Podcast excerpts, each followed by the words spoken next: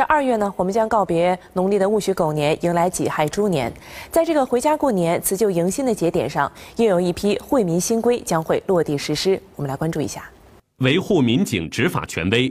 公安机关维护民警执法权威工作规定二月一号起施行。规定明确，公安民警依法履行职责、行使职权受法律保护，不受妨害阻碍。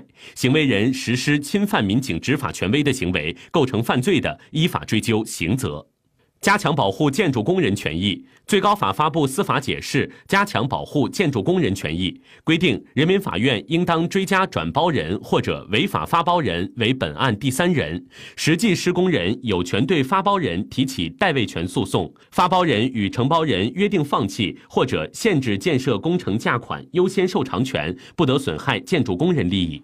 长江刀鱼全面禁捕。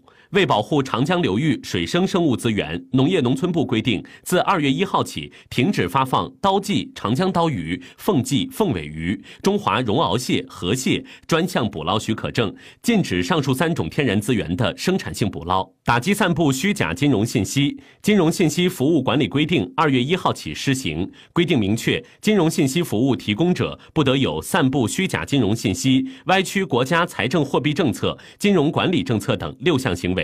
违者将被约谈、公开谴责，直至追究刑责。海关推进多证合一。海关总署、国家市场监督管理总局联合公告，自二月一号起，将报关单位注册登记证书纳入多证合一改革。申请人办理完成相关工商注册登记后，无需再到海关办理备案登记手续。